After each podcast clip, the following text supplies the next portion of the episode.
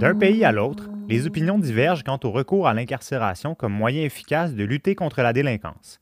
En 2019, le taux d'incarcération du Canada était de 107 contrevenants en détention pour 100 000 habitants, alors que ceux de la Finlande et des États-Unis étaient respectivement de 53 et 655 pour 100 000 habitants. Mais que sait-on véritablement de l'effet que peut avoir la détention sur les personnes incarcérées? Je m'appelle Vincent Mousseau et vous écoutez Enquête de criminologie. Enquête de criminologie, c'est un balado de vulgarisation scientifique où à chaque épisode, des experts du milieu académique et pratique viennent nous aider à investiguer quelques mythes et croyances populaires à propos de la criminologie. Le sujet de cet épisode est l'effet de l'incarcération et on en parle avec Frédéric Wallet, professeur à l'École de criminologie de l'Université de Montréal. Et François Bérard, criminologue, directeur général de Maison Saint-Laurent et aussi chargé de cours à l'École de criminologie de l'Université de Montréal.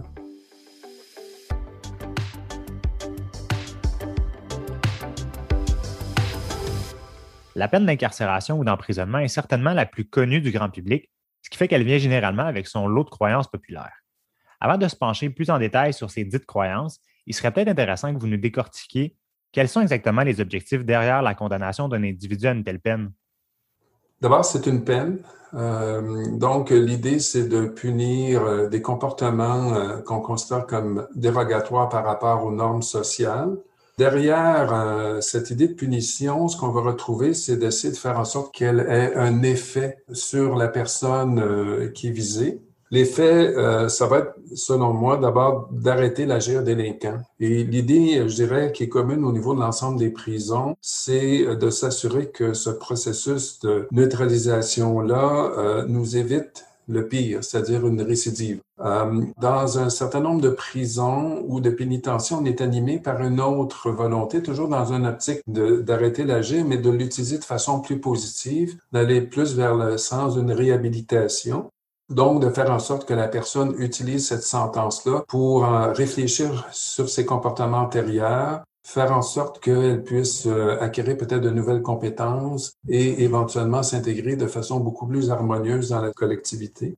Parfois, la sentence va être utilisée pour intimider les gens. Euh, je pense à des situations qui sont assez rares, mais quand même qui arrivent euh, il y a plusieurs, plusieurs années, on a eu une situation où il y avait des gens qui commettaient des enlèvements de gérants de banque euh, pour aller chercher des sous.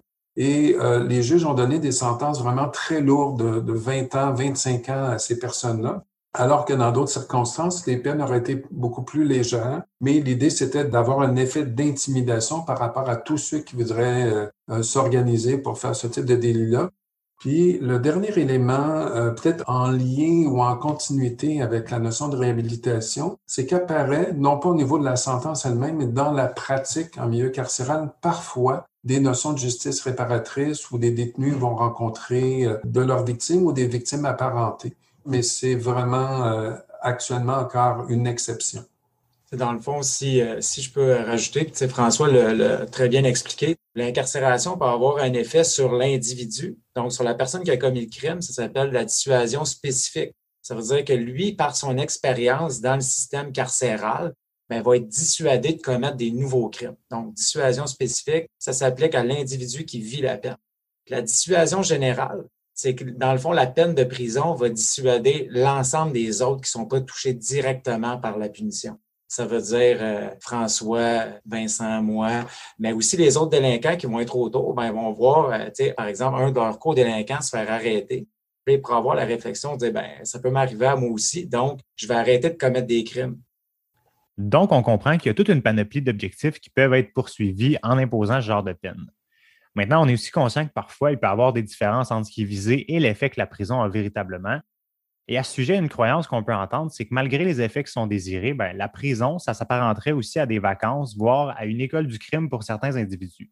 En fonction de vos expériences respectives, qu'est-ce qu'on sait à ce sujet? C'est une très bonne, euh, une très bonne question, je dirais même un peu embêtante. Je pense qu'il y a un peu de vrai dans la croyance populaire que euh, la prison comme telle, c'est une forme d'école du crime. Parce que pour une partie des détenus, euh, ça devient euh, un lieu où euh, ils ont l'occasion de rencontrer des gens qui ont eu différentes expériences délinquantes et de partager avec eux d'autres apprentissages, mais pas dans le bon sens du terme. Pour d'autres, c'est pas du tout ça. C'est vraiment quelque chose qui va les amener à réfléchir et à vouloir réorienter leur vie. Ça va avoir un effet plus révulsif. Fait que ça, c'est un aspect.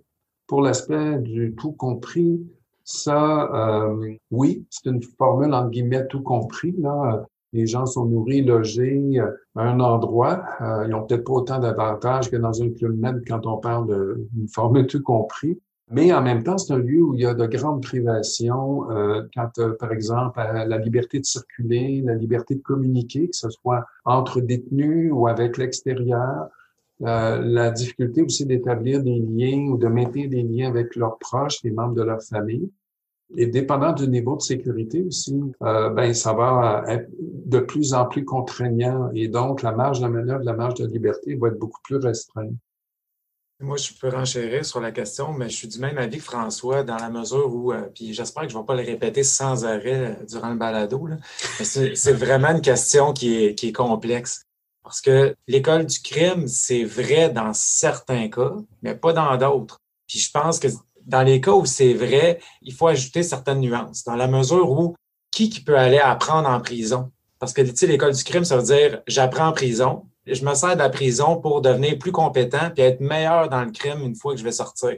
D'un côté, il y, a, il y a un article de Pierre Tremblay euh, qui posait la question à savoir est-ce que la prison, c'est l'endroit idéal pour se trouver un co-délinquant? Puis, poser la question, c'est un peu y répondre. Si je veux commettre le crime parfait, est-ce que je vais me choisir un co-délinquant qui, lui, a déjà eu des ratés? Parce qu'on s'entend que ceux qui sont en prison ont tous eu euh, certains échecs dans leur carrière criminelle. C'est pas le cas. Et d'un autre côté aussi, il peut y avoir un effet criminogène, mais je pense que ça dépend aussi du type de trajectoire de la personne. Comme par exemple, quelqu'un qui a agressé euh, sa conjointe, honnêtement, qu'est-ce qu'il peut tant aller chercher en prison en termes de compétences criminelles? Tandis qu'un trafiquant de drogue, par exemple, pourrait, au contact d'autres trafiquants, aller apprendre puis être euh, meilleur une fois sorti de prison. Mais là encore là, ça arrive dans certains cas, c'est sûr. Euh, dans une recherche que j'avais fait, on trouvait des preuves, mais c'était un tiers des délinquants. Puis là, encore une fois, on avait seulement des délinquants qui étaient impliqués dans une criminalité lucrative. Donc, il était possible qu'ils aillent chercher quelque chose en prison. Fait que je pense que l'effet criminogène, c'est quelque chose qui existe. J'irai jamais jusqu'à dire que c'est pour la majorité des délinquants, ça serait faux. Puis ça dépend du type de carrière criminelle dans lequel on est. Puis, l'effet aussi, euh, sans dire que c'est un club med, mais il y, avait, euh, il y avait un livre vraiment intéressant de Wright et Decker qui était sur des délinquants actifs qui étaient souvent victimisés par les autres délinquants. Puis, il était beaucoup à la survie au quotidien. Donc, je commets des cambriolages, mais c'est pour pouvoir me nourrir, c'est pour pouvoir m'habiller, c'est pour pouvoir faire le party. Donc, je suis obligé de recommettre d'autres délits pour pouvoir continuer mon rythme de vie. Donc, le rythme de vie créait une espèce d'effet d'épuisement puis la prison, dans le fond, ça leur donnait une pause de ce rythme de vie-là, tout en sachant qu'une fois sorti de prison, ben, le cycle allait continuer. Peut-être euh, sur la, question aussi de lieu de vacances, c'est un milieu aussi qui est extrêmement dur. C'est un milieu où il y a une hiérarchie euh, entre le personnel et les personnes qui sont détenues mais il y a aussi une hiérarchie entre les détenus et euh, à ce moment-là, euh, il y a beaucoup de situations où les détenus sont confrontés à des actes de violence, soit auxquels ils assistent ou dont ils sont eux-mêmes victimes. Euh, ce qui fait que c'est un milieu qui, en apparence, on peut dire qu'une formule de base tout inclus, mais euh, mettons que la, qualité des géos à l'intérieur des murs, c'est pas du tout ce qu'on aurait ailleurs. Là, parce que l'essentiel la vie des détenus, oui, ils ont des interactions avec des gardiens, mais l'essentiel, ça va se passer entre eux. Oui, puis le point de François est très intéressant parce qu'il y avait eu des études qui montraient justement que l'expérience d'incarcération n'est pas symétrique entre les individus. Il montrait justement que, par exemple, on prenait les, les moteurs qui avaient été incarcérés, mais eux, il y avait des séjours en prison beaucoup plus agréables souvent que leurs euh, co-détenus. Puis c'était pas du tout la même expérience que ceux qui étaient, disons, euh, plus bas dans la pyramide euh, carcérale. On voit déjà qu'il y a certains cas de figure où la prison n'a pas nécessairement un effet qui est souhaité par le système correctionnel. Mais dans les autres cas, par contre, est-ce qu'on peut considérer que la prison réussit en quelque sorte son objectif de dissuasion spécifique? Là encore, tu sais, je vais le dire encore c'est une question complexe dans la mesure où euh, lorsque tu es incarcéré, l'individu fait face à un échec, puis il est obligé de le vivre. Puis, euh, il y a des études qui ont été faites euh, en prison, puis demandaient, c'est quoi vos intentions une fois que vous allez être libéré? Puis, en fait, ça démontrait que 80% des individus qui avaient été sondés avouaient ne plus vouloir commettre de crimes une fois sortis de prison. Donc, si on partait de ces résultats-là, on pourrait dire, ben, l'effet dissuasif de la prison est fort. Et cette étude-là, ils ont suivi les individus durant une période de 120 mois. Puis 60% de ces individus-là avaient commis un crime dans la période de suivi. Là, on parle de gens qui ont été réarrêtés, mais il y en a qui en ont commis et qui n'ont pas été réarrêtés. Donc, c'est difficile d'arriver puis de dire que j'arrive en prison puis ça me conforte dans mon identité criminelle puis je dis je suis vraiment à ma place ici. Ça ici, c'est mes body. Mais d'un autre côté, une fois qu'ils sortent, ils sont confrontés à, une réalité, puis des fois, c'est ça qui vient les rechercher. Puis la réalité étant, ben, je peux être plein de belles résolutions quand je suis en prison, mais une fois que je sors, ces résolutions-là sont ébranlées par le fait que j'ai peut-être pas d'éducation puis je suis pas capable de me trouver un emploi. Il faut que je trouve une, façon de vivre. Ben, ces individus-là, quand ils se retrouvent dehors, il faut aussi se mettre à leur place et dire c'est quoi les choix qui ont disponibles devant eux? À l'inverse, euh, il peut y avoir des gens qui, euh, en prison, pensent qu'ils euh, poursuivraient leur carrière. C'est une minorité, là, mais ça existe des gens qui euh, manifestent pas vraiment d'intérêt à changer et qui, lorsqu'ils sortent à cause de toutes sortes de circonstances, on ne les reverra jamais dans le système parce qu'ils n'ont pas récidivé. Mais c'est peut-être plus une minorité à ce moment-là qui se réoriente de cette façon-là. Mais moi, je suis obligé ici de mettre mon chapeau de chercheur qui travaille sur les compétences criminelles. Puis, je suis obligé de dire que des fois, ces individus-là, quand on ne les revoit pas passer dans le système, c'est peut-être qu'ils ont appris de leurs erreurs. Ça peut être aussi une minorité de la minorité. Parce qu'il reste que la plupart, ils vont aller en prison, puis c'est peut-être pas là qu'ils vont aller chercher des trucs sur comment je vais commettre mes nouveaux crimes ou je vais pas nécessairement me trouver des, nouveaux co-délinquants, mais c'est une période où ils peuvent réfléchir. Puis ils peuvent réfléchir sur leur vie puis se dire, ben moi, ce mode de vie-là, j'en veux plus. Mais ça peut permettre aussi de réfléchir sur, comment j'ai commis mon dernier vol de la banque, puis comment je pourrais faire en sorte que la prochaine fois que je vais le faire, je me ferai pas avoir.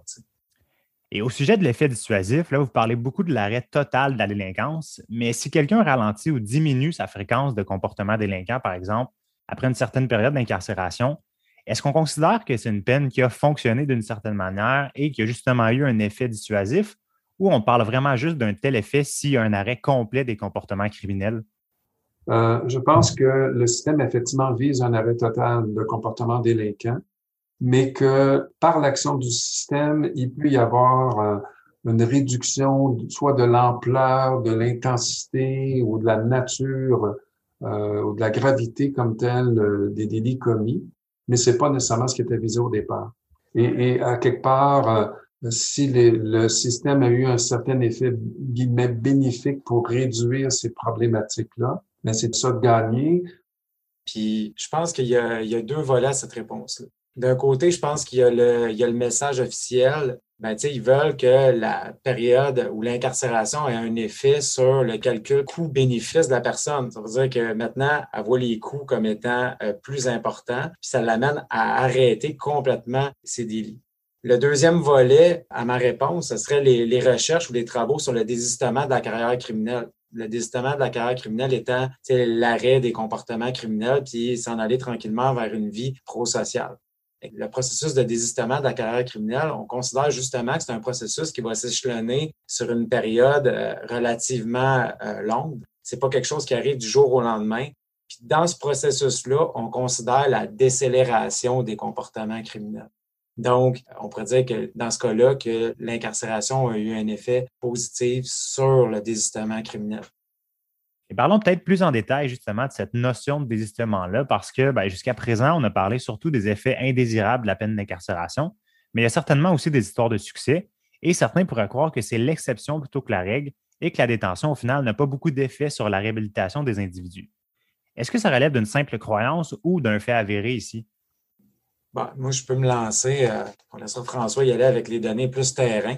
Euh, moi, je vais revenir sur l'étude qui avait été réalisée. Encore une fois, c'est important de mentionner que c'est des délinquants qui étaient impliqués dans une criminalité qui est lucrative. Donc, ils ont possiblement quelque chose à aller chercher en prison, contrairement à d'autres types de trajectoires criminelles.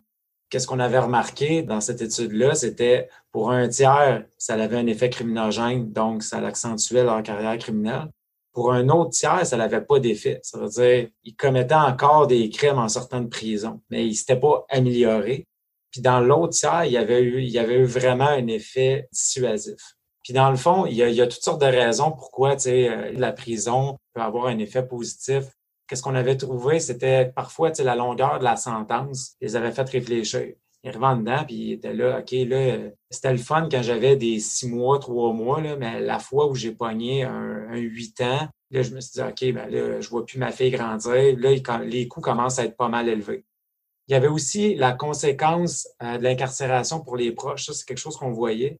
Par exemple, euh, un des délinquants, je me rappelle, disait, ben, quand ma mère est venue me visiter en prison, puis qu'elle pleurait, puis je voyais tout le mal que je lui avais fait par mes comportements, ben là, je me suis mis à réfléchir. Je me disais, OK, là, ça n'a pas de bon sens, qu'est-ce que je suis en train de faire? Puis pour d'autres, il y avait eu une fatigue du mode de vie criminel qui s'est installé. L'effet des portes tournantes, c'est, ben, j'étais incarcéré, je ressors dehors, je me refais incarcérer, je retourne dehors. Puis à un moment donné, à force de faire ce cycle-là, il y a des individus qui arrivent au bout de la ligne. Puis là, on parle d'une carrière criminelle lucrative. J'arriverai pas à battre le système. C'est tout le temps le système qui finit par gagner sur moi. Fait ça vaut-tu vraiment la peine encore de euh, me lancer là-dedans pendant X nombre d'années? Je le sais comment que ça va finir. Fait que là, il y avait les individus se prenaient en main. Mais souvent, ce qu'on remarquait, c'est qu'il va y avoir toutes sortes de programmes super qui sont en prison, qui sont offerts aux individus, mais je pense que ça part tout le temps de la volonté, de la motivation de l'individu. Puis ça, au niveau, François va peut-être pouvoir parler un peu plus de la pratique, là, mais en recherche, il y a des lacunes importantes. On ne sait pas quand ça colle puis quand ça colle pas. Il y a une question de circonstances de vie, il y a un contexte, il y a le background familial. Qu'est-ce qui fait en sorte que la troisième période d'incarcération, ça va faire en sorte que je vais me désister? Mais encore là, il y a une grosse différence entre un individu qui a gardé une trajectoire académique, par exemple, puis qu'une fois qu'il est sorti de prison, il y a des alternatives, versus la personne qui a, par exemple, qui n'a même pas terminé euh, son primaire, puis qui se retrouve dehors à 33 ans avec des alternatives très limitées. Euh, en ce qui concerne euh, le processus de changement, il y a plusieurs années, il y avait une recherche qu'effectivement Pierre Tremblay avait faite où il parlait à ce moment-là d'un processus où il y avait deux aspects qui rentraient en ligne de compte. C'était d'un côté, lui appelait ça le bâton et l'autre la carotte. Donc, pour faire avancer quelqu'un vers un changement, l'idée, c'était d'amener la personne à réaliser qu'il y a un certain nombre d'aspects qui sont négatifs, qui est associé à la carrière délinquante, L'autre volet, le bâton, la, carotte, euh, c'est beaucoup plus l'idée de, plutôt que juste d'éviter le pire, de d'amener la personne à viser le mieux. Euh, et c'est sûr que le changement appartient d'abord et avant tout à la personne, mais le rôle des gens autour de cette personne-là, c'est de susciter cette motivation-là à changer, puis tenir compte aussi du stade de motivation dans lequel la personne peut être. Parce que il y a des gens qui, des fois, vivent malgré des situations extrêmement difficiles, réalisent pas qu'ils sont dans la merde par rapport à d'autres qui vont dire, ben, moi, j'ai le goût de changer parce que je veux aller vraiment vers quelque chose de mieux. Fait que pour moi, il y a l'aspect du désistement, c'est un aspect important, mais plus important que ça, je pense, pour l'intervenant, c'est de faire en sorte que la personne avec laquelle cet intervenant va travailler l'amène à avoir une vie où elle va pouvoir s'épanouir, être heureuse, et pas juste de dire, ben, j'évite euh, de commettre des délits. Oui, justement, de pas seulement être dans un esprit de dissuasion, mais aussi dans un esprit justement de réhabilitation. Et à ce sujet, vous avez mentionné qu'il y a des interventions qui sont réalisées en prison. Quelle forme est-ce que ça prend exactement? Est-ce qu'il y a des programmes pour aider les individus à se trouver des emplois, par exemple? La réhabilitation implique non seulement que les gens ne commettent pas à nouveau des délits, mais aussi préparer leur réinsertion sociale ou leur réintégration sociale et communautaire, puis aussi de faire une démarche de développement personnel. Euh, ce qui peut vouloir dire à ce moment-là poursuivre leurs études, donc de compléter des, leur secondaire parce qu'il y a une grande majorité de la population euh, carcérale qui n'a même pas complété un secondaire 3. Il y a aussi euh, le volet emploi. C'est sûr que selon les milieux carcéraux, dans les prisons, il y a quelques possibilités pour des études, quelques possibilités au niveau de l'emploi. Dans les pénitenciers, il y a un peu plus de possibilités pour préparer cette sortie-là. Au niveau des programmes euh, ou en fait du volet développement personnel ou ce qu'on pourrait appeler dans le milieu réadaptation, Dans les pénitenciers, on va avoir généralement des programmes touchant certaines problématiques, que ce soit au niveau de la violence, y compris violence conjugale. Euh, il y a aussi des programmes spécifiques touchant les déviances sexuelles, euh, quelles qu'elles soient, notamment la pédophilie et euh, l'inceste. Puis il y a aussi des programmes qui sont faire au niveau de l'alcoolisme, toxicomanie. Du côté des prisons provinciales, je pense qu'il y a une volonté aussi de développer des programmes, mais il y a des questions de disponibilité, des fois aussi bêtes que de disponibilité de locaux pour offrir ces programmes-là parce que les prisons, en général, sont dans des situations de surpopulation carcérale. Et il y a aussi des problèmes, euh, des fois, de disponibilité dans certains milieux parce qu'il y aurait un manque d'accès à des ressources spécialisées pour pouvoir offrir ce type de programme-là. Fait qu'il y a des efforts qui sont faits, mais c'est pas, euh, il y a beaucoup, beaucoup de travail à faire parce qu'on n'est pas encore dans une logique de dire plus on va intervenir dans la prison, moins on devrait avoir de gens à ce moment-là dans des pénitenciers. Moi, si, euh, si, je peux ajouter, je pense qu'il y a beaucoup à faire à ce niveau-là. D'un, je crois qu'il faut, euh, il faut évaluer la personne comme il faut à son entrée en prison parce que une des choses qu'on n'a pas dit, c'est qu'il y a des gens qui arrivent en prison avec des besoins particuliers.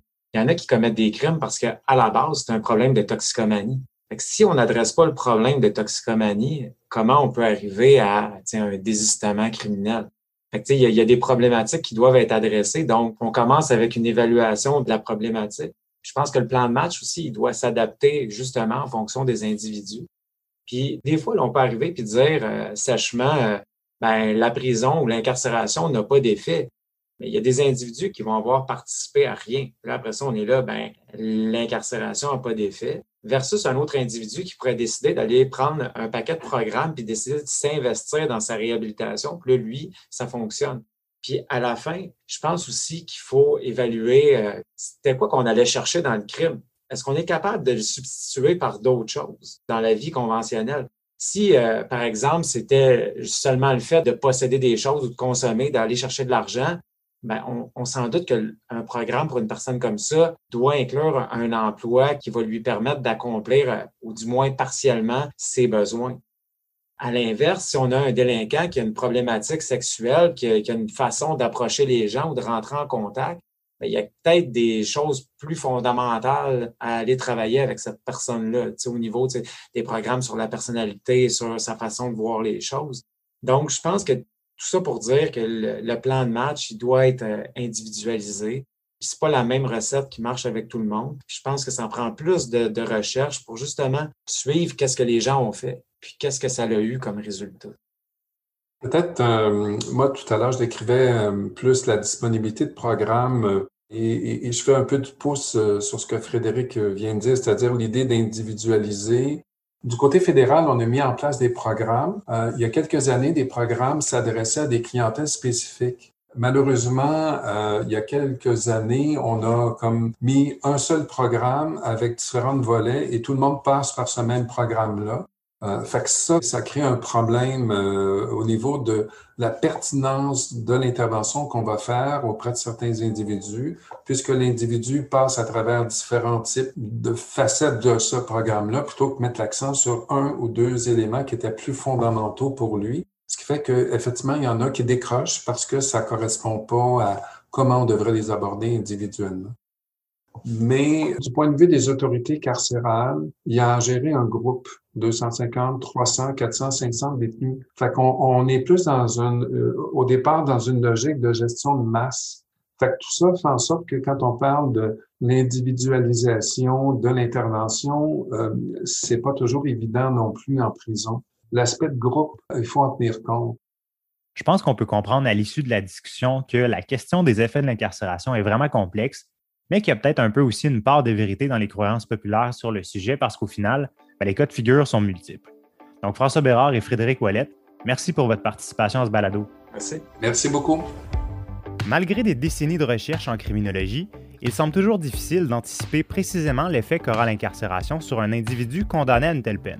Selon le type de trajectoire et le degré de motivation, la détention pourra dans quelques cas avoir un effet criminogène, mais elle pourra dans d'autres circonstances représenter un vecteur de changement vers un mode de vie plus prosocial. Vous écoutiez Enquête de criminologie, un balado du CICC, le Centre international de criminologie comparée. La réalisation et la coordination de ce balado est assurée par Marie-Ève Dubois et Vincent Mousseau, assistés de Marine Créquer et Raphaël Loireau.